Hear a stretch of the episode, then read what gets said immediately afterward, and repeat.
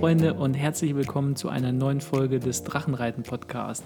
Heute machen wir das Thema Erkennt man Millionäre am Aussehen? Etwas komisches Thema, aber äh, wir hatten uns das mal irgendwie gefragt und zwar hatte ich äh, zur damaligen Zeit äh, so einen Blogpost von äh, einem amerikanischen Blogger gelesen, der heißt Mr. Money Mustache, äh, auch ein sehr ulkiger Name. Ähm, das ist ein Typ, der ähm, gehört zu dieser FIRE-Bewegung. Das ist dieses Early Retirement-Ding. Das bedeutet halt, wenn du einen Job hast, bei dem du relativ viel Geld verdienst, dann sparst du mindestens 40, 50, 60 Prozent deines Einkommens weg und steckst es in irgendwelche Aktienfonds. Äh, am besten in ETFs, also äh, nicht aktiv gemanagte Fonds. Und ähm, ja, bis dann nach 10 bis 15 Jahren hast du genug Geld äh, mit dem Zinseszinseffekt, dass du davon im Grunde genommen leben kannst. Und er hat das mit seiner Frau, haben die das gemacht.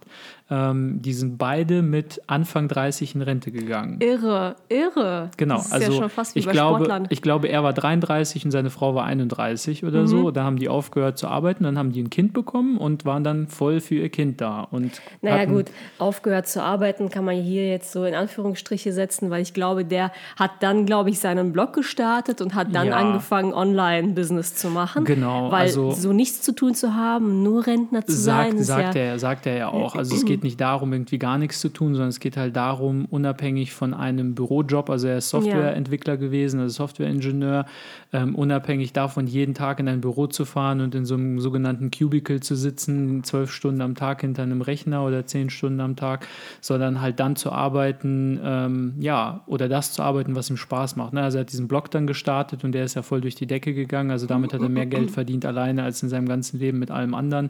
Und ähm, ja, hat dann noch andere Projekte gehabt. Aber ist ja auch egal. Auf jeden Fall, worauf ich hinaus wollte, ist, ähm, auf jeden Fall hat er irgendwann festgestellt, also in dem Ort, wo er wohnt, die haben ein ganz normales Häuschen halt. Im Grunde genommen waren es Millionäre ähm, und haben von ihren Ersparnissen gelebt oder von den Zinsen aus den Fonds.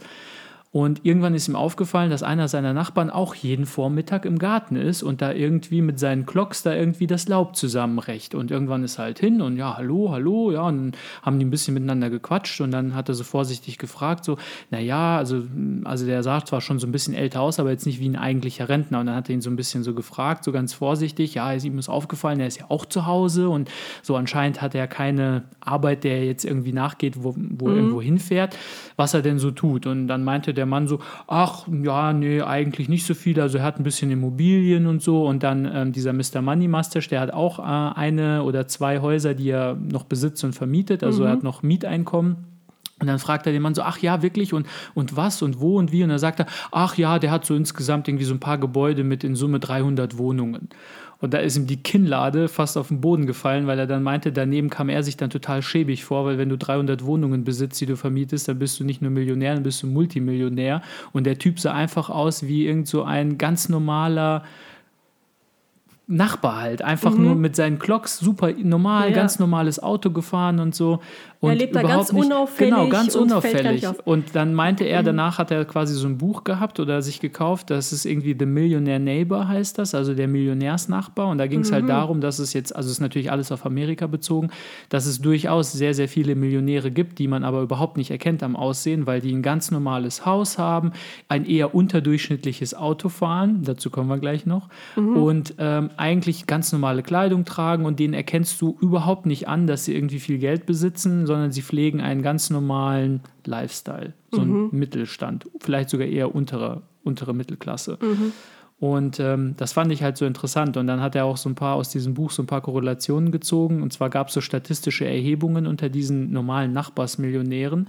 Und da kam raus, dass der durchschnittliche Wert des Autos, oder nicht der Wert den sie, des Autos, das sie besitzen, sondern ähm, der durchschnittliche Kaufpreis des Autos, das sie sich kaufen, waren 20.000 Dollar.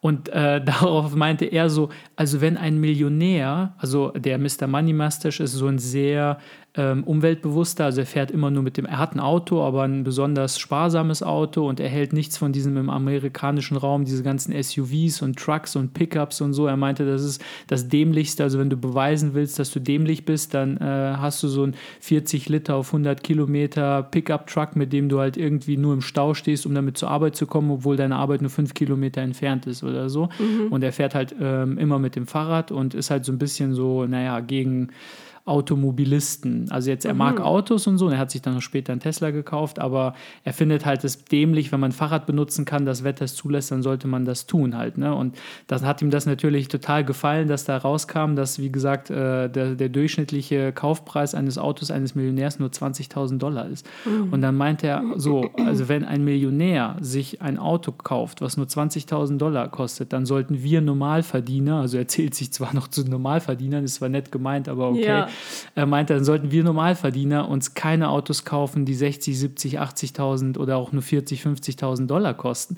Dann dürfte jeder normale Mensch maximal ein Auto besitzen, was nur 10.000 Dollar kostet. Auf gar keinen mhm. Fall mehr. Erst wenn du eine Million hast, darfst du dir eins mit 20.000 kaufen. Und äh, ja, das fand ich so super interessant.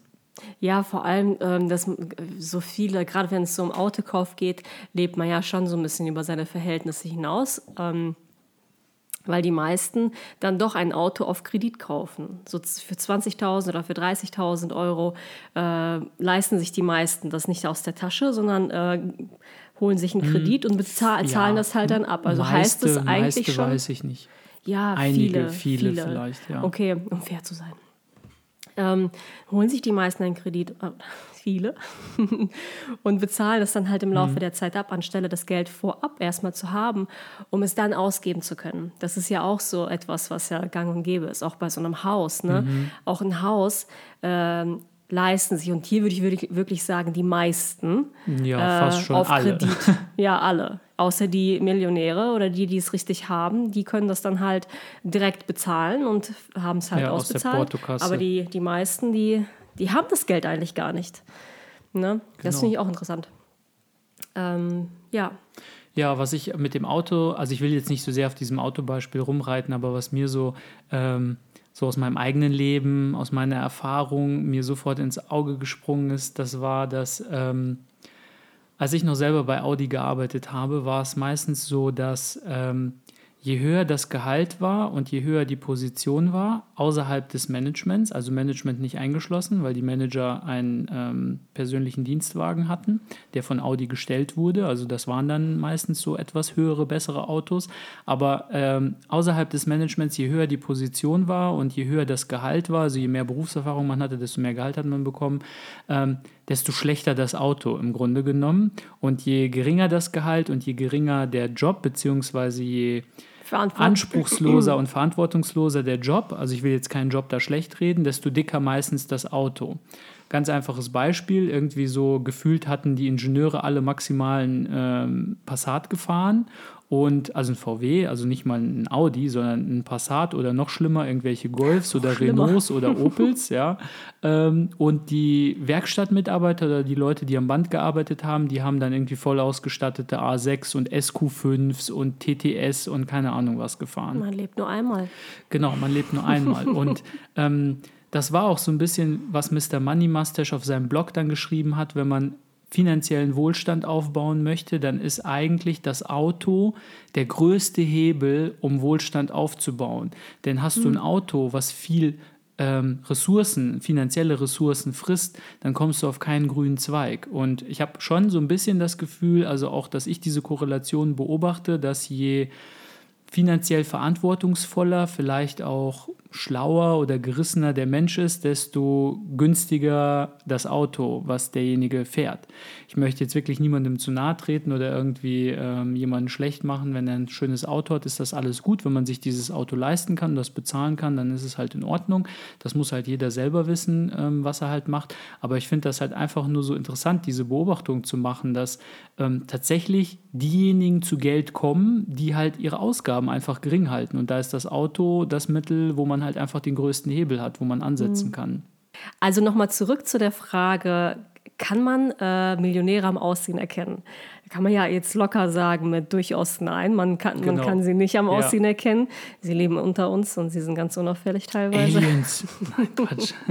Aber ich finde das schon interessant, wie halt wirklich Menschen mit Geld umgehen. Ähm, wie die unterschiedlichsten Menschen mit Geld umgehen. Also wirklich, wie viel Kreativität dahinter stecken kann und wie man es dann auch zu Geld bringen kann, weil man vielleicht etwas äh, kluger mit seinem Geld umgegangen ist oder klüger an sein Geld gekommen ist äh, oder überhaupt es geschafft hat, es so aufzuteilen, dass man halt ähm, gut davon leben kann, ohne es gleich alles auszugeben mhm. und ohne wieder in finanzielle Nöte zu geraten. Ich muss da immer wieder so an diese ähm, Millionäre denken, die halt im Lotto gewonnen haben, dass, das, dass die oh, Million ja, sofort Beispiel. weg ist. So innerhalb ja. kürzester Zeit und dann geht es den Menschen häufig, oder zumindest das, was ich bisher so in den Medien mitgekriegt habe, hinterher schlechter, als es, äh, als es denen vorher ging. Sie hatten halt nur diese kurze Zeitspanne äh, und haben diese Millionen nur ganz kurz besessen, haben sie ausgegeben für irgendetwas, äh, was, sie, was nicht nachhaltig für ihr Leben ist und ist es weg,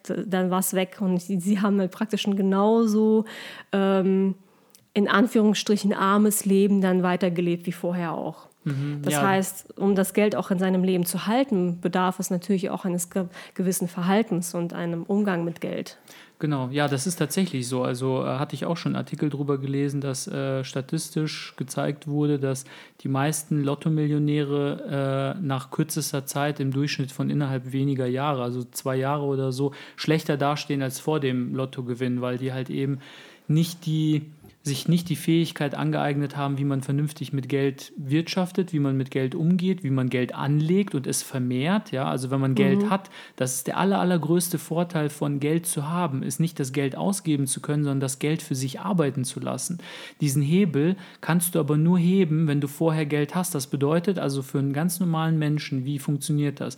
Man muss Geld sparen, damit man erstmal ein gewissen, gewisses Polster hat. Und wenn man so ein Polster hat, dann muss man das Geld investieren, um es für sich arbeiten zu lassen. Das ist mhm. ja auch das, was dieser Mr. Money Mustache in dieser Early Retirement Bewegung quasi propagiert oder bewirbt, dass er das ja auch so gemacht hat. Der Aktienmarkt oder Aktien sind der größte Wohlstandsgenerator aller Zeiten halt. Ne? Der Aktienmarkt hat mehr Millionäre und Leute mit Wohlstand hervorgebracht als alles andere mhm. auf dieser Welt. Und er meint, das muss man halt für sich nutzen. Man muss diesen Hebel nutzen. Mhm. Und weil eben Lotto-Millionäre nicht gelernt haben, wie man mit Geld aus, umgeht, außer es auszugeben und zu verkonsumieren, ist genau das passiert. Die haben eine Million oder zwei oder drei gewonnen und das war schneller weg, als sie gucken konnten und haben sich vielleicht noch verschuldet. Und das Problem ist, wenn du Dinge, teure Dinge besitzt, dann sind sie teuer im Unterhalt. Mhm. Und das ist das, was ihnen nicht bewusst ist. Ja. Die kaufen sich ein teures Auto, sagen wir, du hast eine Million gewonnen und dann kaufst du dir irgendein Lamborghini für 250.000 Euro. Euro. Das ist eine Sache. Nur, dass dieses Auto dich wahrscheinlich pro Monat nochmal ein Tausender kostet, an Sprit, an Versicherung, an Steuern und wehe, da muss eine Inspektion hin und mal ein Bremssattel oder so getauscht werden. Das kostet dich gleich 2000 Euro oder so. Und wenn da irgendwas kaputt ist, dann sowieso immer in Tausendern, gleich in Tausendern rechnen. Ähm, das das berücksichtigen die halt nicht. Ne? Das bedeutet, irgendwann ist das Geld weg, aber sie besitzen noch diese Dinge, die halt einfach viel Geld kosten im Unterhalt. Und das frisst mhm. ihnen dann komplett die Haare vom Kopf, ne? Mhm. bis sie das halt merken und dann anfangen, Dinge zu verkaufen. Und ähm, das sind halt so, dann könnte man halt da wieder zurück irgendwie ans Schulsystem gehen und sich sagen, man lernt in der Schule alle möglichen Dinge, aber wie man mit Geld und Finanzen umgeht, wie man halt für sich wirtschaftet oder so, das wird niemandem beigebracht. Und ähm, ich will jetzt keine Verschwörungstheorien oder sowas rauslassen, aber das kann durchaus auch Absicht sein, dass äh, dem normalen Volk nicht beigebracht wird, wie man mit Geld oder Finanzen umgeht, weil es vielleicht gar nicht im Interesse des Staates liegt, dass Leute irgendwie zu Wohlstand kommen, sondern eher einfach nur, dass sie arbeiten gehen, konsumieren und die Maschinerie am Laufen halten halt. Ne? Bist du der Meinung, dass das das Schulsystem leisten müsste oder dass das die Eltern leisten müssten? Das ist eine sehr gute Frage. Also ich bin auch der Meinung, dass Eltern ähm, eine Verantwortung haben gegenüber ihren Kindern, ihnen auch Dinge beizubringen, gerade die sie nicht in der Schule lernen. Ja. Ne? Also oft ist es ja so, dass Eltern sich damit beschäftigen, dass die Kinder in der Schule mitkommen, dass sie da drin gut sind, dass sie ihre Mathehausaufgaben machen und dass sie ihre Physikhausaufgaben machen. Das ist auch gut und das ist auch in Ordnung so und das muss auch sein, wenn man feststellt vor allem, dass die Kinder Probleme haben. Aber eigentlich sehe ich die Verantwortung von Eltern eher darin, Kindern die Dinge beizubringen, die sie gerade in der Schule nicht lernen wie mhm. zum Beispiel das mit den, wie geht man vernünftig mit Finanzen um, wie geht man mit Emotionen um, wie geht man mhm. mit Beziehungen um, wie baut man Beziehungen auf und so weiter mhm. halt. Ne? Wie Vor allem momentan, also jetzt haben wir nun mal dieses eine Schulsystem. Wir sind nun mal auf ähm, wir halten uns nun mal an dieses eine System. Und solange das System nicht geändert ist, müssen die Eltern die Lücken füllen. Genau, das richtig. ist nun mal so. Ist, ja, und das sehe ich auch genauso, wie du das gerade mit deiner Frage im Grunde genommen impliziert hast. Ähm, es nützt nichts, das alles aufs Schulsystem abzuwälzen und darauf zu schimpfen und zu sagen, wie schlecht das doch ist und wie wenig man den Kindern beibringt, sondern äh, da heißt es, ähm, man ist selbst in der Verantwortung als Elternteil. Mhm. Okay, jetzt nochmal eine andere Frage. Ist es denn verwerflich, seinen Reichtum, den man dann eventuell hat, auch auszuleben und zu zeigen? Entschuldigung, wenn ich heute so viel ich räuspere. Ähm, so aus einem moralischen Standpunkt oder wie meinst du das? Ja, so grundsätzlich, weil jetzt haben wir so ein bisschen in die entgegengesetzte Richtung argumentiert, dass ähm, es klüger wäre, sein Geld, was man hat, jetzt nicht so für alle möglichen teuren Sachen auszugeben, sondern es halt eher anzulegen oder vielleicht so gut damit zu wirtschaften. Mhm. Und das, ähm, das könnt, da könnte ja fast schon der Gedanke mitschwingen, dass das äh, verwerflich ist, es dann doch auszuleben und sich doch ein paar teure Sachen zu leisten und dann dadurch zu zeigen, dass man es hat. Ich finde persönlich, ähm, wenn ich jetzt diese Frage beantworten müsste, tatsächlich so, da ist nichts Verwerfliches daran, sich trotzdem etwas zu leisten, wenn man es sich leisten kann und es mhm. auch zu zeigen. Also wenn man sich ein Haus aus der Tasche leisten kann, sich dieses Haus zu kaufen und darin zu leben oder dieses Auto sich zu kaufen oder Schmuck oder teure Kleidung, Designerkleidung oder sowas. Ähm, wenn man dafür gearbeitet hatte und es ist alles gut und wenn man das jetzt nicht auf Pump gekauft hatte, alles in Ordnung, dann zeig es und ähm, leb dich äh, vollkommen aus. Man sollte sich, glaube ich, nur auch da wieder sehr, sehr bewusst sein, dass ähm, alles das, was man sich mit Geld kaufen kann und überhaupt die Tatsache, dass man Millionär ist, dass das ja basiert auf Materialitäten und dass man dass diese Materialitäten einen im Leben grundsätzlich nicht glücklicher machen können. Mhm, dass es ja. dann am Ende doch nicht darauf ankommt, wie viel, wie viel Geld du hast, ne, sondern wie reich du im Inneren bist, was für eine Einstellung du hast. Und da, finde ich, schließt sich der Kreis dann wiederum. Eine gute Einstellung, eine gute Bildung in gewisser Weise und eine ähm, gewisse geistige Reife, äh, das, das spielt zusammen. Ja. Verstehst du, was ja, ich meine? Das, das, ähm, also ich sehe das ganz ähnlich wie du, ist erstmal sich was zu gönnen, wenn man hart dafür gearbeitet hat und erfolgreich war oder ist im Leben, ist vollkommen in Ordnung. Und auch wenn das vielleicht dann schon so in die Richtung Angeberei geht, weil man sich ein dickes Sportauto holt, ein Lamborghini oder was auch immer. Wie gesagt, wenn man sich das leisten kann, dann ist das alles kein Problem. Ich habe kein Problem damit, ich finde das in Ordnung. Aber viel wichtiger ist genau das, was du gerade gesagt hast. Es gibt Leute, die haben vielleicht auf dem Konto den, den gleichen Kontostand, das gleiche Geld und leisten sich die gleichen Sachen und zeigen sie auch nach außen. Nur der eine ist halt innerlich total bankrott. Er ist halt emotional bankrott und total im Eimer. Und der andere mhm. ist innerlich auch total reich und ähm, hat halt alles andere außer Geld, was man für sein Leben noch braucht. Halt schöne Beziehungen, er hat halt ein gutes emotionales Umfeld, also er kann mit seinen Emotionen umgehen, er ist halt ähm, emotional intelligent, gereift und so weiter.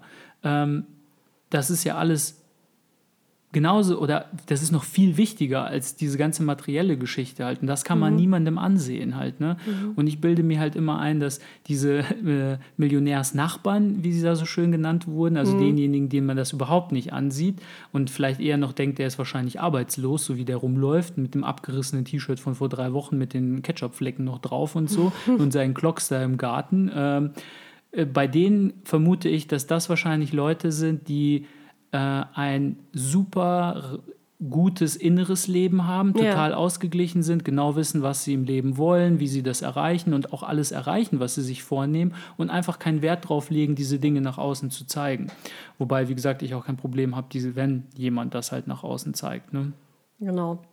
Ja, was sagt ihr denn zu diesem Thema? Habt ihr vielleicht auch irgendwie eine Meinung dazu? Kann man Millionäre am Aussehen erkennen? Habt ihr da vielleicht irgendwie auch Gedankengänge, die ihr jetzt auch gerne loswerden möchtet? Dann schreibt uns gerne an info@drachenreiten-podcast.de und dann können wir das vielleicht in den nächsten Folgen nochmal thematisieren oder so. Genau, ansonsten vielen Dank fürs Zuhören und eure Aufmerksamkeit und bis zum nächsten Mal. Bis dann, ciao. Ciao.